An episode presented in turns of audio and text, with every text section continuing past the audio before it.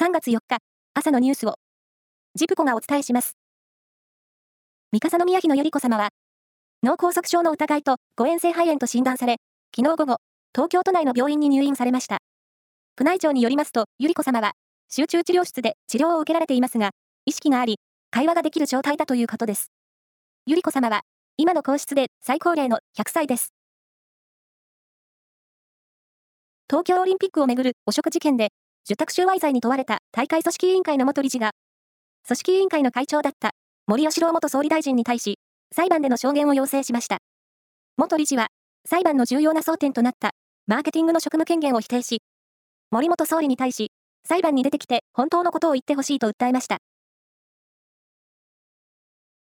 避難所で高齢者や障害者らをケアする DWAT 災害派遣福祉チームをめぐり、都道府県のおよそ半数が他の県から入る応援組との連携方法を検討していないことが、厚生労働省の調査で分かりました。自治体職員やノウハウの不足が理由とみられ、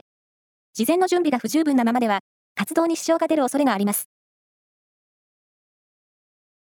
将棋の棋王戦五番勝負第3局は、昨日、新潟で行われ、先手の藤井聡太棋王が、105手で、挑戦者の伊藤匠七段を破って、対戦成績を2勝0敗1引き分けとし、初防衛まであと1勝に迫りました。第4局は、今月17日、栃木県で行われます。プロ野球オープン戦。中日対ヤクルトは3対3で引き分けました。中日は、左肘手術からの復活を目指す、大野投手が2回を無失点に抑えましたが、先発の小笠原投手は、2本のホームランを打たれて、3失点と課題を残しました。パリオリンピック男子代表の残り1枠を争う東京マラソンが行われ、三重県松阪市出身の西山雄介選手が日本勢トップの9位に入りました。ただ、西山選手は日本陸上競技連盟の設定タイムを突破できず、去年秋の代表選考会で3位だった大迫傑選手の代表入りが決まりました。去年6月の大雨の影響で船が壊れ、運休を続けていた愛知県豊橋市の渡し船、牛川の渡しが、昨日、およそ9ヶ月ぶりに運航を再開しました。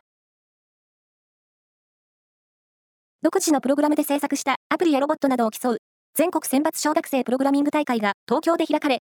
愛知県の川口壮介くんが審査員特別賞を、岐阜県の伊藤紬さんが優秀賞を受賞しました。おめでとうございます。